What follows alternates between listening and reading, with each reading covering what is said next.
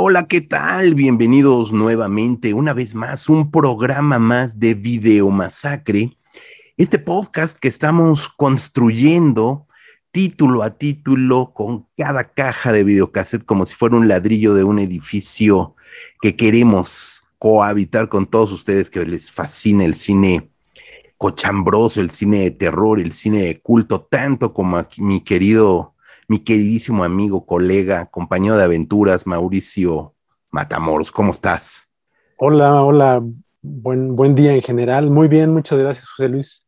Este, pues un gusto, un gusto eh, reencontrarnos en este podcast y reencontrarnos con estos temas que, como bien has dicho, pues eh, son temas que nos apasionan, ¿no? Y eh, pues bueno, ya comenzamos el, el tercer podcast y creo que tenemos eh, muchas razones para estar eh, de buenas en esta ocasión.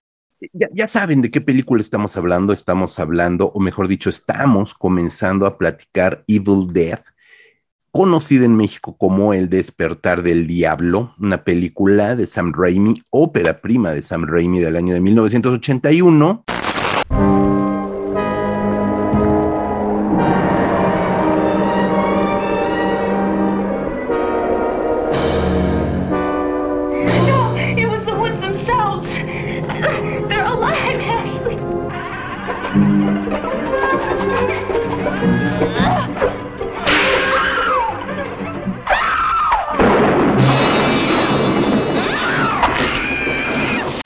Una película que es en sí misma uno de los pilares de la gran, de la gran eh, eh, escena del cine fantástico, del cine de terror, del cine ochentero, evidentemente, al grado de que su, un original de esta película forma parte de la Biblioteca del Congreso de los Estados Unidos, es decir, tiene el aval del Congreso de los Estados Unidos como una película que forma parte de su acervo, que forma parte del acervo del MoMA, del Museo de Arte Moderno de Nueva York, por sus aportes a la cultura popular estadounidense y al cine de los Estados Unidos. Es decir, una película que ha trascendido su escena de cine independiente, de cine de terror, de cine gore, eh, y que afortunadamente nos ha dado un director de cine, guionista, productor, como lo es Sam Raimi, hoy por hoy plenamente consolidado, Mauricio. Evil Dead es una película que eh, ha revoloteado en nuestras aventuras eh, filmográficas conjuntas, ha estado presente en lo que fue Masacre, en Joco, ha estado presente en un montón de cosas que hemos hecho, tanto en lo individual como también ahora en, en proyectos personales. Es una película que de alguna manera ha marcado un derrotero muy importante para nosotros dos, tanto en lo colectivo como en lo personal. Pero, Mauricio, quiero que nos expliques a todos por qué decidimos, cuáles son las características de esta película y el motivo por el que esta película la hemos seleccionado para que fuera nuestro episodio 3 de Video Masacre. Bueno, pues seguramente como eh, algunos de las personas que nos estén escuchando, asumo que ya estarán al tanto de que este 15 de octubre The Evil Dead cumple 40 años de haberse estrenado de haber tenido su, primera proyección en público allá en, Michigan, si no mal recuerdo, en un cine ahí pequeño, pero un cine en forma y cine de los que eh, conocíamos entonces en los, años 80, cines que ya no hay hoy en día, porque hoy en día pues prácticamente son salitas de, de video, videoclubs casi, y pues bueno, en el, el 15 de octubre de 1981 se eh, proyectó por primera vez Evil Dead en un cine, pero eh, eh, estamos hablando de una película que comenzó a filmarse desde, bueno, comenzó a trabajarse, se filmó en el 79 durante tres meses. Sam Raimi y amigos, y un equipo de amigos, entre ellos obviamente Bruce Campbell, Robert Tapper, Tom Sullivan, se reunieron instigados por Sam Raimi que tenía 20 años, imagínense, tenía 20 años, y a los 20 años creó una de las películas más salvajes y originales que se han visto en más de 100 años de historia cinematográfica, ¿no? Entonces, bueno, esta película se filmó en cuestión, bueno, en, tres meses más o menos, pero durante el resto del 79, el 80 y, el 81, eh, Sam Raimi y su equipo la siguió trabajando en postproducción, buscando dinero para poder generar una película lo suficientemente decorosa, porque eh, además de que estaba filmada en 16 milímetros, pues eh, hubo algunas cosas que tuvieron que agregarse durante los siguientes meses en postproducción, tuvieron que regresar algunos de ellos a filmar la cabaña en la que se, había filmado originalmente en el 79 y pues bueno, con esto estamos hablando de una película auténticamente de filmación de guerrilla, ¿no? Donde prácticamente con unos cuantos pesos, eh, unos cuantos dólares, perdón, hicieron la filmación. Eh, al final, de, ya cuando finalmente se tuvo la película, digamos, lista, eh, habían gastado poco menos de 600 mil dólares Sam Raimi en la producción, que pues bueno, tuvo la ayuda de tanto de amigos como de algunos productores independientes. Tuvo una evolución bien interesante esta película, porque eh, no solamente esta película significó el lanzamiento de Sam Raimi y de Bruce Campbell y Robert Tapper, Tom Sullivan como eh, especialista en efectos especiales, ¿no? Sino que ahí también coincidieron algunas eh, personalidades que trabajaron de alguna manera aleatoria en la, en la, película, pero que despuntarían de manera fenomenal posteriormente, ¿no? Estamos hablando de Joel, Joel e Ethan Cohen, los hermanos Cohen, que eh, trabajaron en la edición de esta película. También podemos recordar a Scott Spiegel, quien también colaboró aquí en esta película, pero que posteriormente colaboró inclusive eh, en, Evil Dead 2, en Crime Wave, la segunda película de, de, Sam Raimi, y posteriormente tuvo una carrera en Hollywood, ¿no? Como guionista. Con esto, bueno, finalmente lo que queremos decir es que había realmente una, unas ansias y necesidad por crear de este equipo de, realizadores.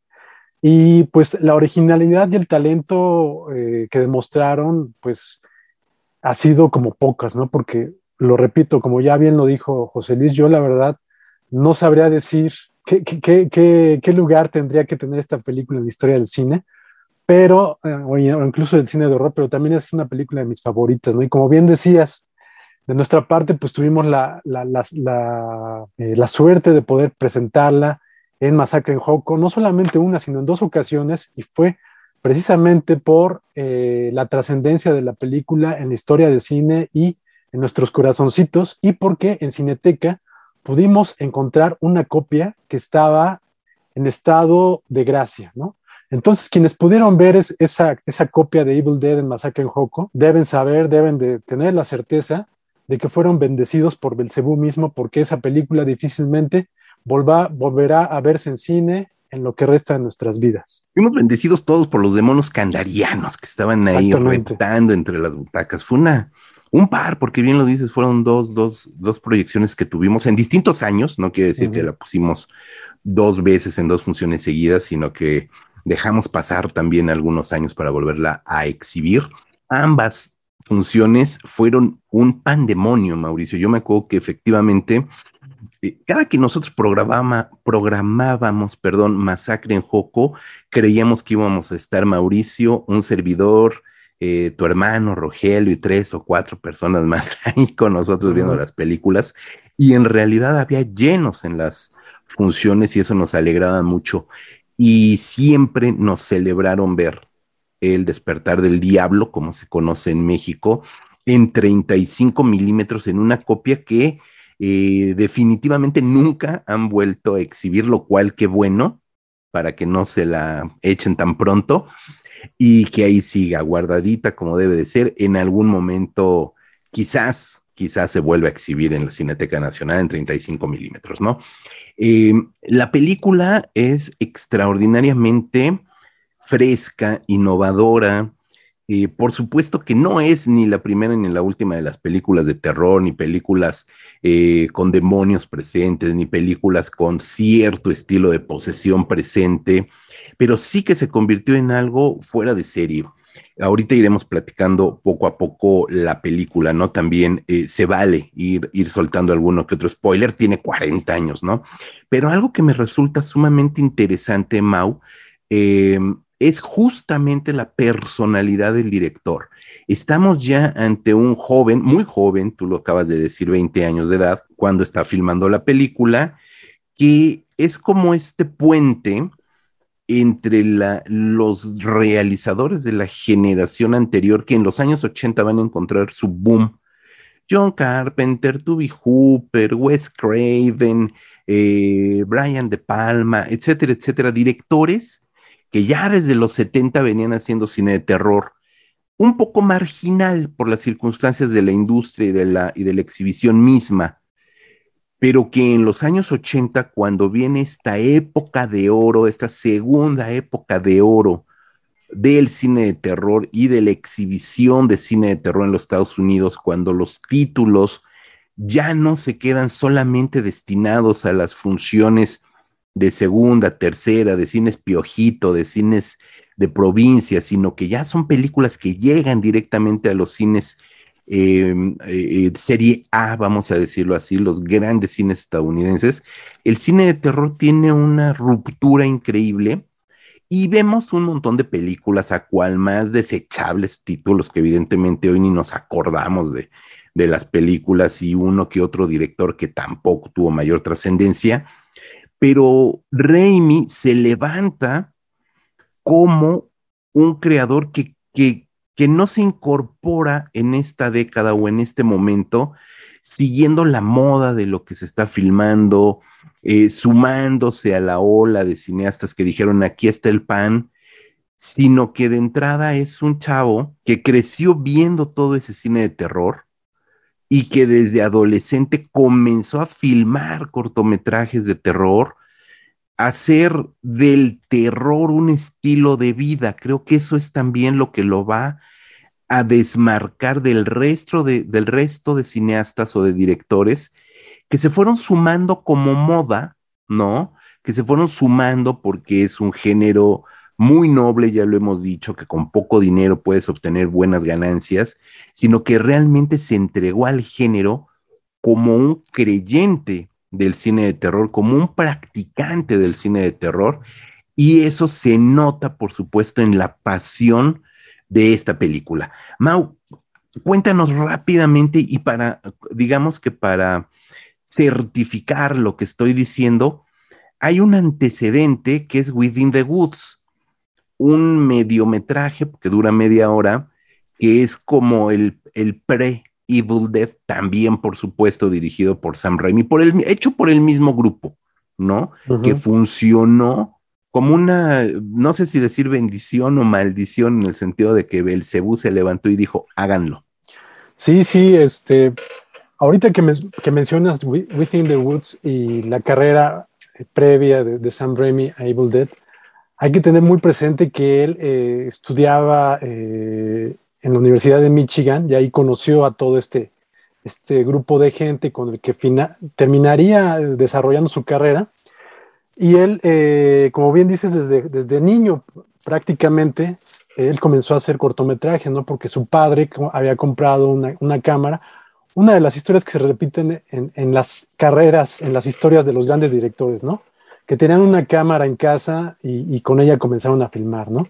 Y Sam Raimi hizo lo propio, no obstante, aquí hay que eh, acotar o subrayar que él no estaba tan eh, decantado por el cine de horror, él estaba más bien eh, interesado en la comedia, ¿no?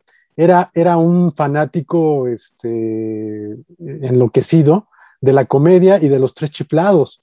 Entonces, sus primeros cortos que hizo en la universidad eran cortos de comedia y alguno por ahí, un thriller me parece, pero eh, cuando se estrena Halloween, se da cuenta él y sus amigos que eh, pues por ahí, por ahí puede estar la, la beta para tener una carrera de cine, ¿no? Y con esto no quiero decir que Sam Raimi fuera eh, tampoco este, indiferente al cine de horror, pero no era, digamos, lo que estaba buscando. Y, y pues de hecho, como, conforme hemos visto, se puede ver desde la primera Evil Dead y sobre todo en sus posteriores trabajos, cómo Sam Raimi eh, tiene una vena eh, de la comicidad que no puede ocultar y que obviamente siempre sale a flote, ¿no? Entonces, bueno, efectivamente, como dices, cuando Sam Raimi se da cuenta y, su equipo de eh, las posibilidades del cine de horror, deciden hacer un corto que se llama Within the Woods y que es, como bien lo dices, pues prácticamente el croquis de lo que vendría a ser Evil Dead y de hecho ahí vemos que está protagonizado por Bruce Campbell, pero aquí, a diferencia de The Evil Dead o The Book of the Dead, que también se le conoce así, y que de hecho así fue como se editó en, en video aquí en México como The Book of the Dead, vemos que Bruce Campbell en ese cortometraje eh, personifica al, al, malo de la historia, ¿no? Es de hecho el personaje que sufre la posesión y es el personaje que arma la masacre, ¿no? Y a pesar de que si, si The Evil Dead está hecho con unos cuantos dólares, Within the Woods está hecho ahí sí con dos pesos, ¿no? Pero a pesar de eso, hay una inteligencia y una energía locuaz de hecho, ya hay, alguna, hay algunas secuencias, algunas escenas que eh, reproduciría Sam Raimi en, The Evil Dead. Y pues bueno, ya encontramos una energía que, de la cual carecían infinidad de películas, eh, ya de directores consagrados en aquella época, ¿no? De hecho, digo nada más como, como dato, como, como ejemplo, hay una secuencia donde el demonio eh, personificado, bueno, más bien la persona poseída que eh, interpreta Sam Raimi, Sam Raimi, perdón, Bruce Campbell, pues creo que le queman un brazo o se lo lastiman, ahorita no recuerdo, y entonces se lo intenta arrancar, pero como no logra arrancar Bruce Campbell el, el brazo de plástico, termina arrancándoselo a mordidas, ¿no? Y esto es algo que se reproduciría de una manera inolvidable en The Evil Dead, en la película ya eh, eh, del 81 de Sam Raimi. Y sin duda, pues es uno de los momentos más recordados en la historia del cine, que más nos han impactado y que sin duda pues, recordamos con más cariño a los que nos gusta este tipo de cine, ¿no? Entonces, a lo que voy es que en ese cortometraje de poco más de 20 minutos y con cero presupuesto, pero con mucha originalidad, eh, imaginación e inteligencia, pues ya estaba ahí la, semilla de lo que se eh, convertiría en uno de los filmes más importantes en la historia del cine, ¿no? The Evil Death, The Ultimate Experience in Grilling Horror, ¿no? Así es como también se, se le conoció originalmente a, la peli. Eh, pues entrando en materia, Mauricio, yo quiero creer quienes nos están escuchando conocen perfectamente de Evil Dead, así es que la podemos ir platicando y si no la conocen, sirva esto para que se acerquen a ella. La historia arranca de una manera bastante convencional. Yo me imagino que en aquel momento, si entras a ver la película en el 81, ¿no? Vas al cine y la ves y ves como un grupo de chamacos de la universidad, eh, cinco, van a una cabaña, pasar un fin de semana en el coche, van echando relajo, llegan a la cabaña, pues hasta ahí no te sorprendes como cualquier otra película, ¿no? De terror. Comienzan a hurgar allí en la cabaña, encuentran una, un libro, el libro de los muertos, el ya reconocidísimo libro de los muertos con su carita este, en la portada, en la portada, este, muy coqueta su carita ahí maquilladita. Rezan, bueno, no rezan, entonan unas palabras que ahí vienen junto con una grabación, eh, por supuesto una grabadora de carrete, o sea, hay muchas cosas que hoy vemos de una manera muy entrañable. Hasta allí todo va normal, en realidad es una, un planteamiento muy normal, bastante cotidiano de las películas de terror, muy cotidiano del ambiente juvenil de terror, etcétera, etcétera. Pero a partir de ese momento, la cámara voltea de una manera importantísima hacia un juego de planos subjetivos que sabemos serán los puntos de vista de los demonios candarianos a quien jamás vamos a ver a cuadro, eso es muy importante, me parece, porque toda esa presencia maligna se va a ir acentuando a golpe de cámara, Mauricio. Y ahí es donde dices, ah, caray, allí hay algo que no he visto, ahí hay algo que me va a sorprender, ahí hay algo. Y comienza a jalarte la mirada, porque justamente lo que sabe hacer muy bien eh, este jovenzuelo, este chamaquito de 20 años filmando, es cómo llamar la atención del público hacia la película a partir En un segundo nivel, por supuesto, de la interacción de los actores y de la descomposición que vamos a ver en los actores, etcétera, etcétera. Pero en un primer momento, a golpe de cámara, con un juego visual que ahí sí no se había visto antes, Mauricio. Sí, sí, sí, por supuesto.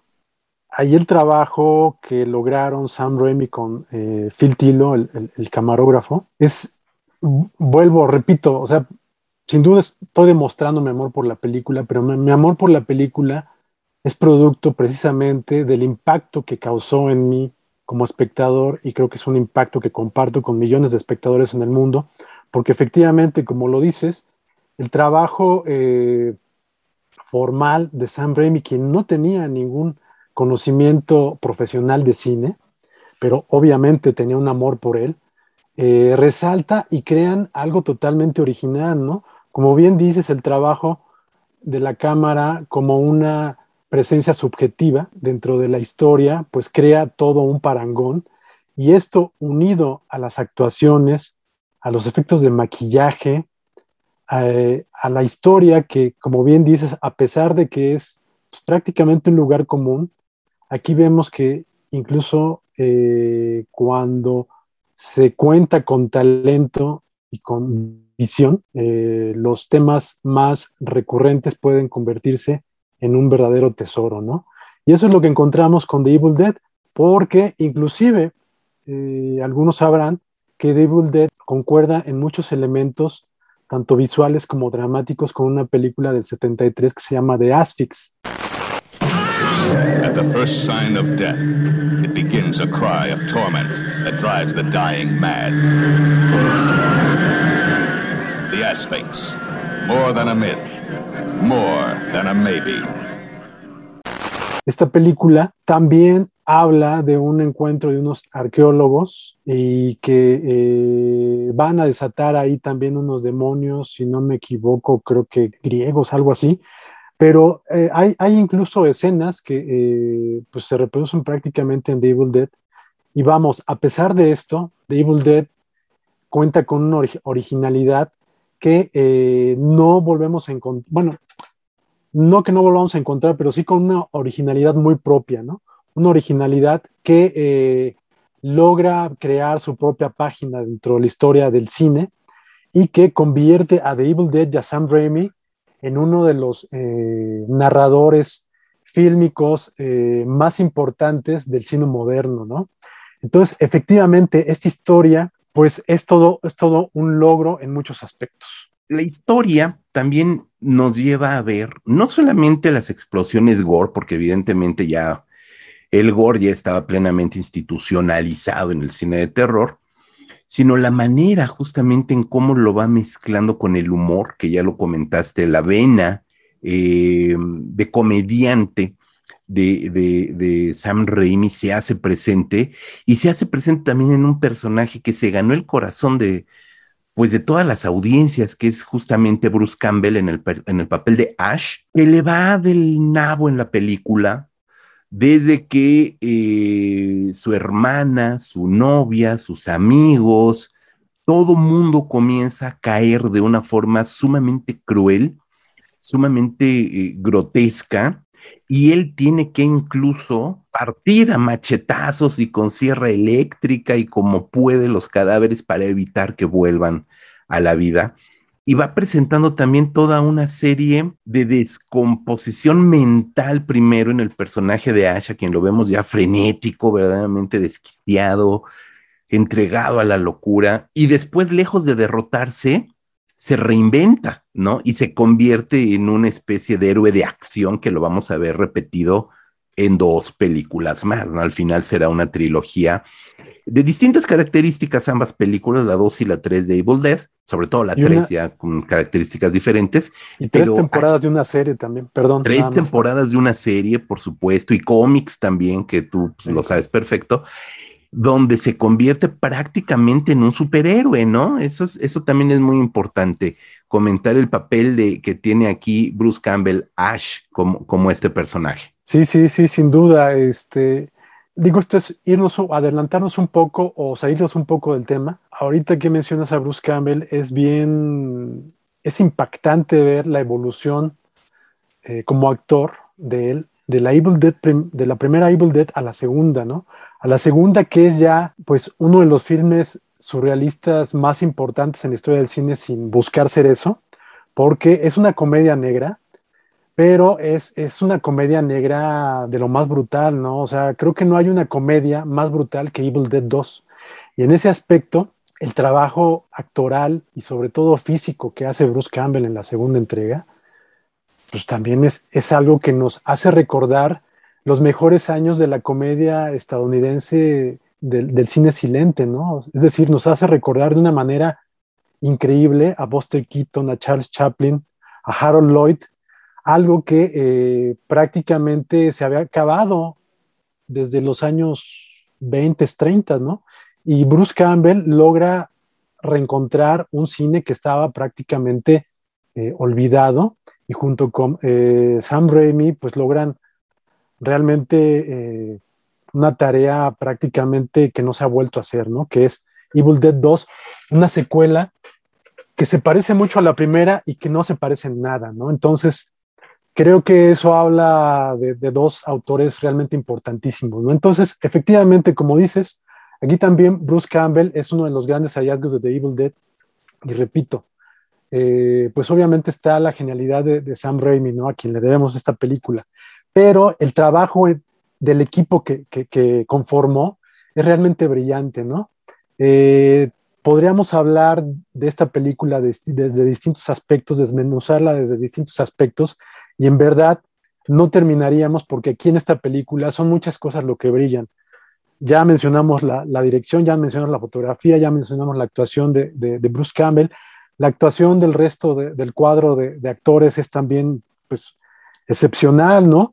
Estamos hablando de que, todos eran actores amateurs, algunos sí tenían intenciones de ser actor. Eh, este, el otro actor que, que, interpreta al amigo de, Bruce Campbell, sí era una persona que ya había comenzado a, trabajar en, algunas obras de teatro eh, estudiantiles. Bruce Campbell tenía la intención de, ser actor, pero no lo había hecho realmente, porque inclusive su padre no, no, no quería que se dedicara a eso, pero bueno, ahí vemos la energía de, un actor nato.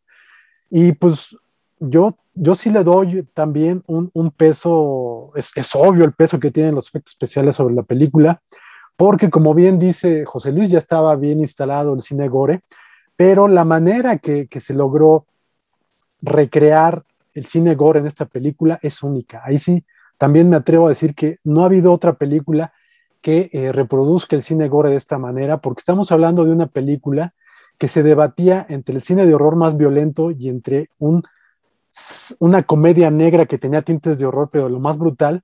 Y eso se ve también reflejado en los efectos especiales, que tienen tal vez los desmembramientos más brutales en la historia del cine, junto a algunas películas de, de, Fulci y junto a, algunas películas de las eh, eh, infames Guinea Pig. Aquí en esta película, digamos que están presentes algunas de las mutilaciones más espantosas, pero están mezcladas con algunos de los eh, resultados de lo que suponemos serían posesiones diabólicas y resquebrajamientos corporales de maneras oníricas y surrealistas como nunca se habían visto hasta ese momento en el cine. Todo esto mezclado da como resultado una película única que en muchos casos ha dividido al público, ¿no? Porque yo conocía gente que me decía, ay, es que es una payasada, una mamada, así con esas palabras, me decían, esto es, esta es una barbaridad, no me lo creo, es, es una película de risa, me decían. Y había otras personas que terminaban aterradas con esta película y otros que no sabíamos realmente si reír o espantarnos con esta película, pero que estábamos realmente eh, volcados sobre la misma, no estábamos extasiados con la energía genial de esta película. Y entonces con esto lo que quiero decir es que realmente en esta película todo brilla, ¿no? Eh, brilla desde distintos niveles, por supuesto. Yo no la vi en su momento en cines. ¿Se habrá estrenado aquí en México que como por ahí del 83, 84? No, se estrenó en el 85. Hay que recordar que el, el, estreno del que estamos hablando fue en el 81, el 15 de octubre, pero la película comercialmente y por cuestiones de distribución se estrenó de manera comercial en Estados Unidos hasta el 83, hasta mayo del 83, y en México se estrenó en el 85, en mayo del 85. Eh, mm, creo que ese mismo año se publicó en VHS, aquí en México, que como en muchos países, tuvo una segunda vida y mucho más vital que en las salas de cine, ¿no? No, de hecho es parte de lo que hace que esté también aquí en Video Masacre. Eh, acabas de comentar justo el tema de la violencia. Hay escenas que son memorables, hay una escena en particular, una escena que resulta choqueante, que resulta muy bestia, dolorosas. Sí, vigorosas también. Y dolorosas. Eh, dolorosas también, te entendí vigorosas, y sí hay mucho vigor también en, cómo se, lleva a cabo la, las, eh, las, escenas gore, y, dolorosas, y una de las más brutales eh, que se da en el primer tercio de la película, o sea, es como de lo primero que vamos a ir viendo, es justamente la famosísima secuencia del bosque, la secuencia de esta, pues, violación, hay una violación hacia uno de los personajes eh, femeninos, está muy bien realizada, ¿no? Por cómo vemos el ataque de los árboles, sobre eh, Cheryl, si mal no recuerdo, es Cheryl la que termina siendo ahí, que es la hermana justamente de Ash, y que después es el personaje que vamos a ver degradándose en el sótano de la cabaña, ¿no? Y esta posesión, porque en realidad es una posesión en todos los sentidos de la palabra, es una posesión diabólica a partir de una posesión no consensuada sexual. Eso ya de, ya de entrada, ya la pura descripción de, de esa doble posesión es brutal.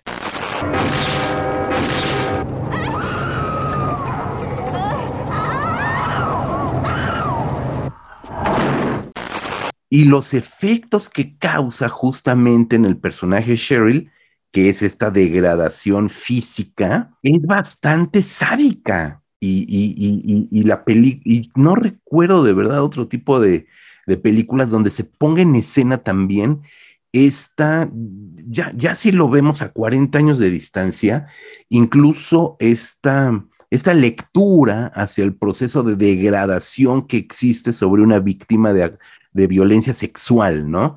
Aquí está, por supuesto, llevado al extremo en cuestiones terroríficas, gore, etcétera, etcétera, ¿no? Pero el contexto mismo de la situación, de la escena, lo presentan de una forma extraordinariamente brutal.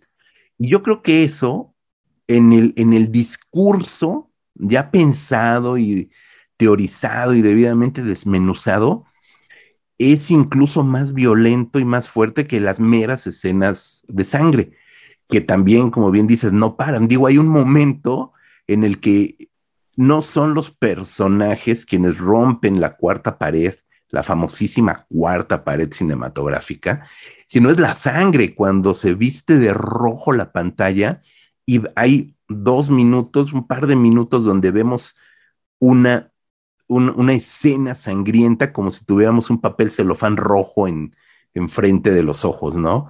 Y todo se vira a color rojo, es decir, hay un gran nivel de violencia que de alguna forma sí es medio, medio paliada, medio, no quiero decir endulzada porque para nada se endulza, pero sí hay un momento como de paz, como de cierta, de cierta paz en el espectador porque también te mueve a la risa, te mueve a la risa nerviosa, por supuesto, a otro tipo de risa que no es para nada una risa divertida ni sana, pero sí que es una risa bastante nerviosa, que también es como un punto de, de salida para el espectador ante lo que está viendo, ¿no? Y eso potencia más la violencia, la sangre, el drama de lo que estás viendo en la película. Y tenemos que decirlo, ¿no? La película termina siendo eh, baneada, prohibida en N cantidad de países, Mau. Sí, sí, por supuesto. Aquí, eh, orgullosamente para Sam Raimi, para los espectadores, seguidores de esta película, podemos decir que esta es una de las películas más importantes dentro del eh, famoso grupo de las videonastis que hemos estado mencionando en estos podcasts, ¿no?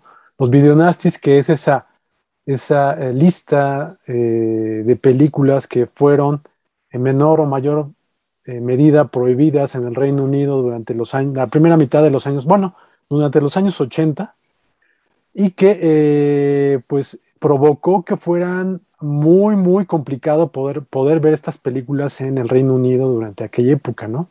Eh, Evil Dead fue una de ellas y pues obviamente eso provocó que la película la quisiera ver una mayor cantidad de gente y que comenzara a crearse una fama que por supuesto aquí sabemos que para nada es gratuita, ¿no? La película es uno de los documentos más violentos de la ficción en el cine. Ahorita, como bien dice eh, José Luis, la película inicia con esa violencia en donde se, se, viola el cuerpo y alma de una mujer y vemos los resultados catastróficos que eh, como una eh, bola de nieve que va creciendo, terminan por pues acabar con, con, el ser humano, ¿no? En todos los aspectos, corporal, en el alma, ¿no? O sea, terminan, exterminan totalmente al ser humano, ¿no? Y esto es más, terror, más terrorífico aún cuando uno eh, pues comienza a concientizar en lo que está viendo, ¿no?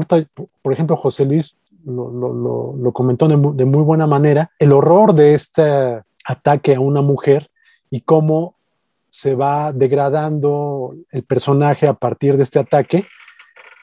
Y cuando uno toma conciencia, por ejemplo, aparte de esto, de cómo en una sola madrugada el protagonista de la película, interpretado por Bruce Campbell, acaba con su hermana, sus amigos, y él en apariencia es el único sobreviviente, pues el espectador casi entra en shock, porque efectivamente la película no, a pesar que José Luis dice que en algún momento hay como un momento de paz. Yo, yo no lo veo, pero bueno, esas son, ya son opiniones de cada uno.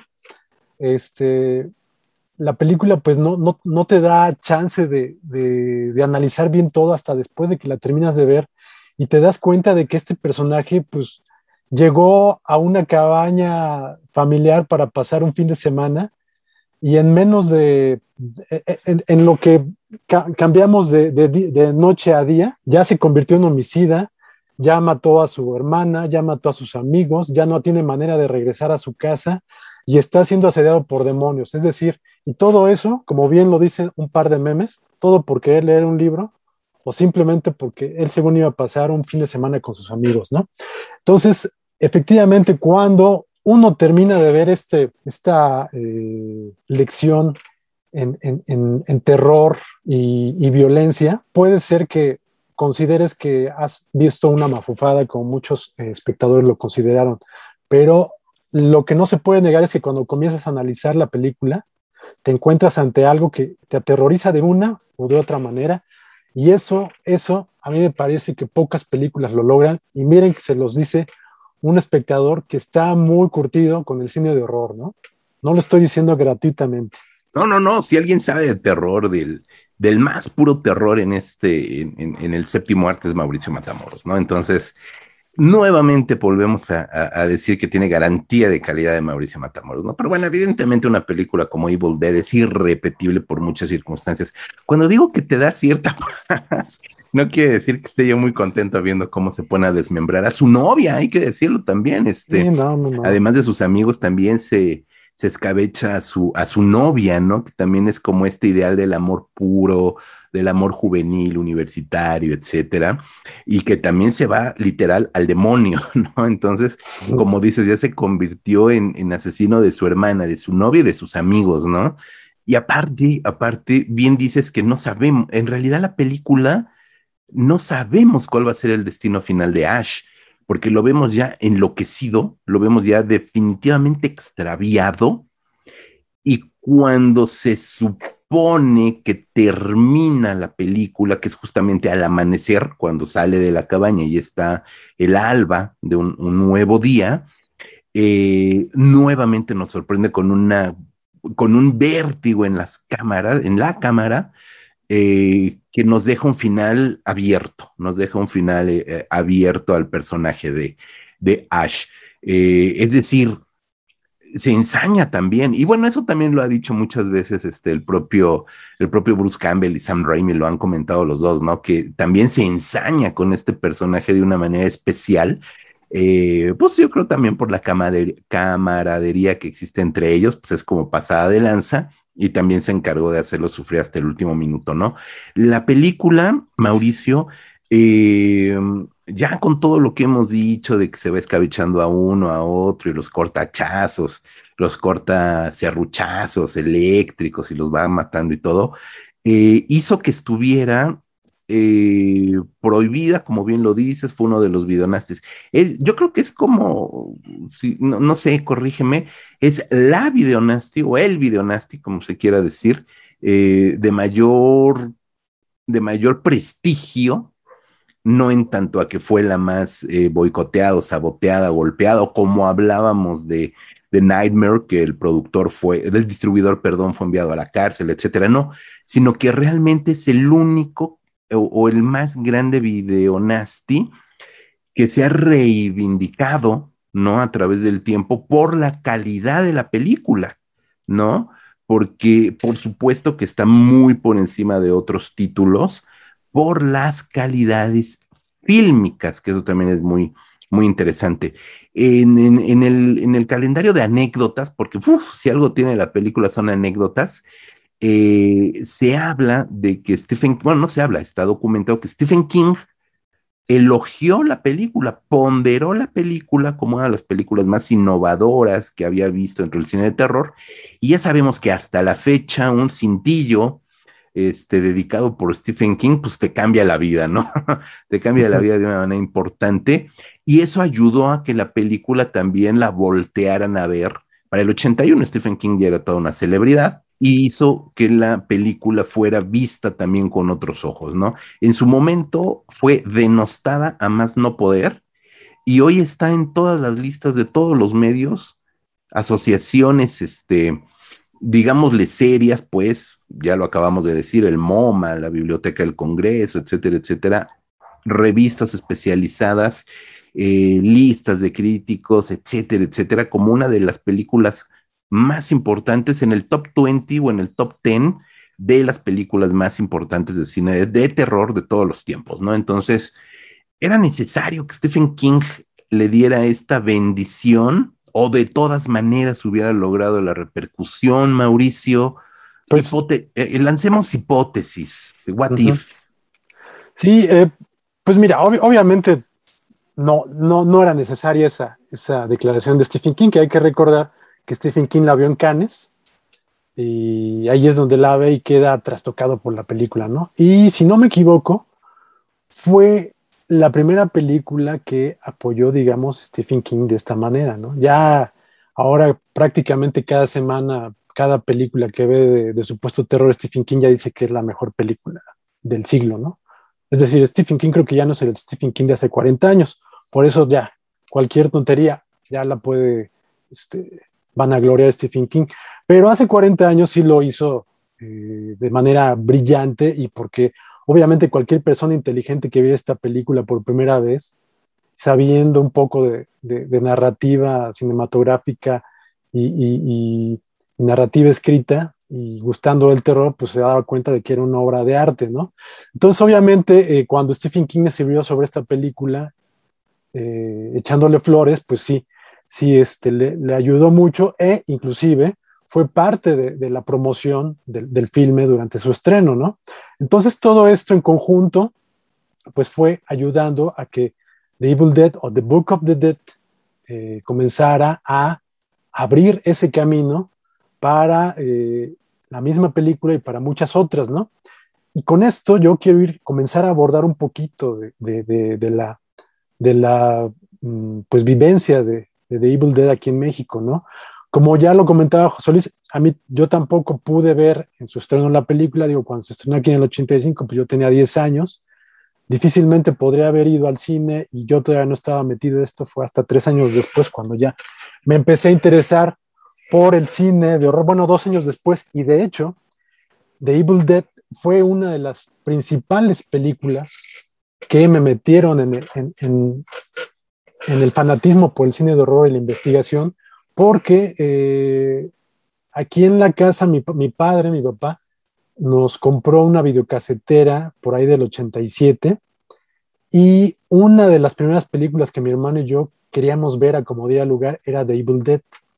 Para entonces, eh, cerca de, de, casa, digamos que la tienda cerca de casa, había una tienda del departamento del Distrito Federal, y allá íbamos a comprar algunos eh, víveres eh, cada mes o cada quincena, no recuerdo, pero ahí abrieron uno de los primeros videoclubs que encontramos mi hermano y yo, un videoclub realmente raquítico, era un, puestito ahí saliendo de, las cajas del, del, centro comercial, que tendría unas, yo creo que no llegaba ni a 100 películas, la oferta que tenía, y esta oferta estaba concentrada prácticamente de eh, Videomax y otras marcas más independientes, pero entre los títulos que tenía, pues estaba Evil Dead, y ahí tal vez fue la primera vez que vimos eh, la portadilla de The Evil Dead.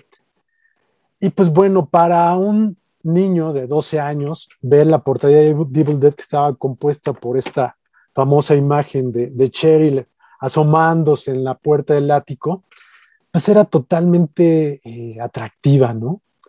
Te hacía crear una serie de historias. Esta película decía El despertar del diablo, lo retamos a que pueda ver solo esta película, decía la portadilla. Y pues yo, yo le veía como, yo imaginaba que era una monja esto, cuando veía la portada. Pensé que era una monja poseída por el demonio, porque el rostro de Cheryl es el que se ve a detalle y está rodeado por obscuridad. Entonces yo pensé que esa obscuridad era el, el ¿cómo se llama esto? El hábito de la monja. Y entonces pensé que, que tenía que ver con una historia de posesiones en un convento. No sé por qué, eso es lo que yo me imaginaba.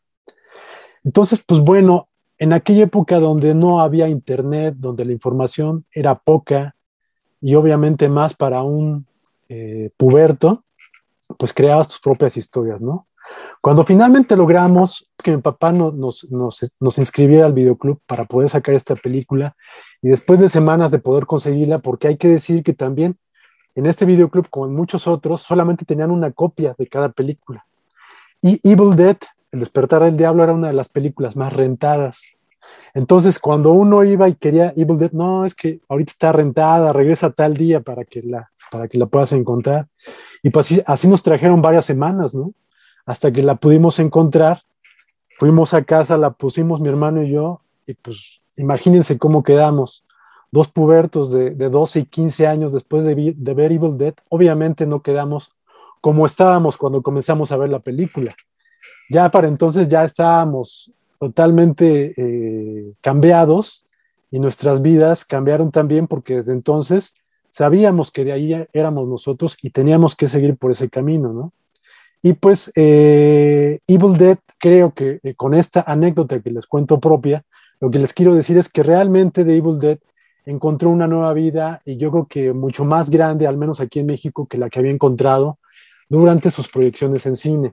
Evil Dead efectivamente en videocassette publicada por Videomax se convirtió en uno de los grandes eh, momentos históricos del cine en México durante los años 80 y desde entonces para acá. Sí, no, uh, mi historia es muy parecida a la tuya, como seguramente es muy parecida a la de muchos de los que nos están escuchando. Evidentemente también, también cuando, cuando llegó la primera videocasetera a mi casa con mi papá, este, ya he platicado contigo que mi papá era fanático también del, del cine de terror, de otra generación, pero le gustaba mucho el cine de terror. Eh, también acudíamos a, videoclubs que efectivamente era una locura porque siempre ibas buscando una película, en este caso El despertar del diablo o la que fuera y nunca estaban.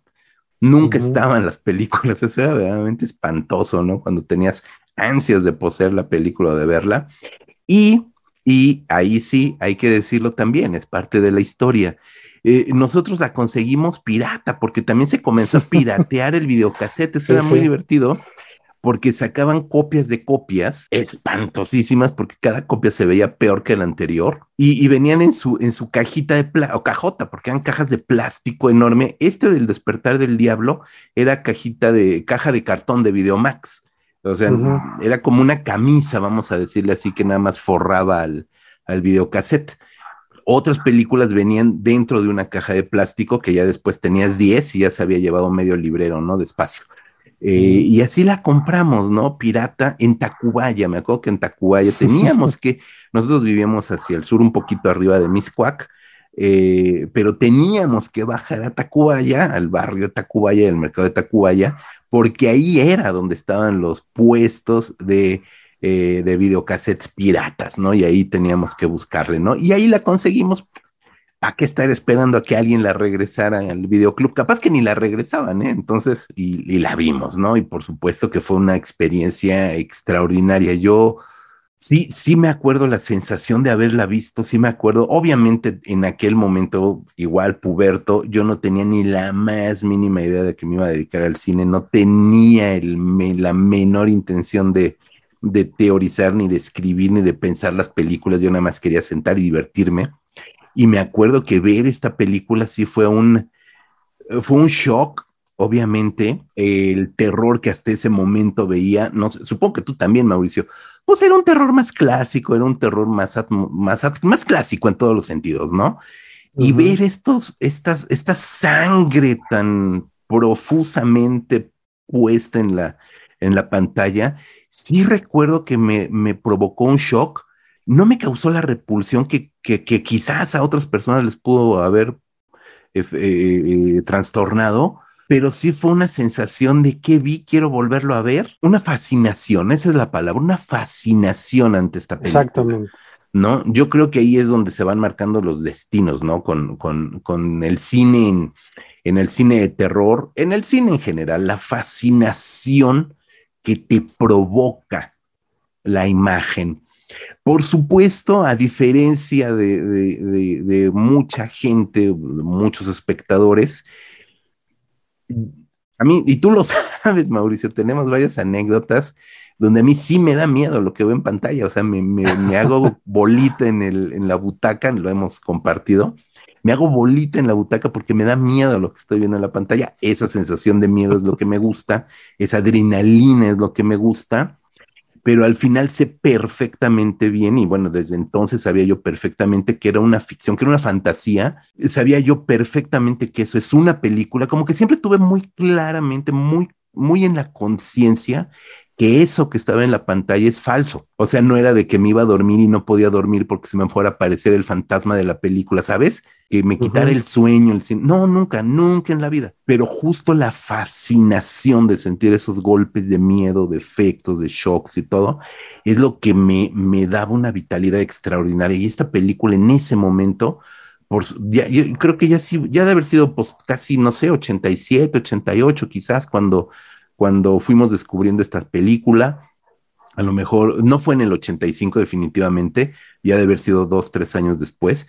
Eh, y sí fue una cosa que dices, qué diantres vi, pero qué, qué bonito se sintió haber visto esta película en esos, en esos momentos. Y sobre todo, Mauricio, creo que esa edad, eso también cuenta mucho, la edad en que te vas acercando a estas películas es lo que les da otro, otro cariz extraordinario. Sí, sin duda, sin duda fue, fue un impacto a muy temprana edad pero eh, al menos en, el caso de Evil Dead, yo es una película que cada año la veo una, dos o tres ocasiones.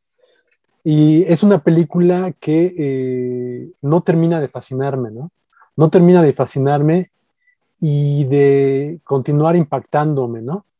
Entonces, sin duda, sin duda, el impacto de adolescente o de puberto que tuve al verla debe ser, eh, no, no, no, no se ha de poder comparar si la viera ahorita, pero sí es una película que me continuó impactando y que la considero muy valiosa, ¿no? Y son de esas películas que con cada visionado que, que, le das, pues le encuentras cosillas, detallitos, o que encuentras que simplemente no ha envejecido, ¿no? no es una película que no pierde vitalidad y eso es muy complicado. No sé cuántas, cuántos cientos de, de miles de películas existan en la historia del cine, pero son pocas las películas que uno puede ver sin que efectivamente las encuentres envejecidas, ¿no?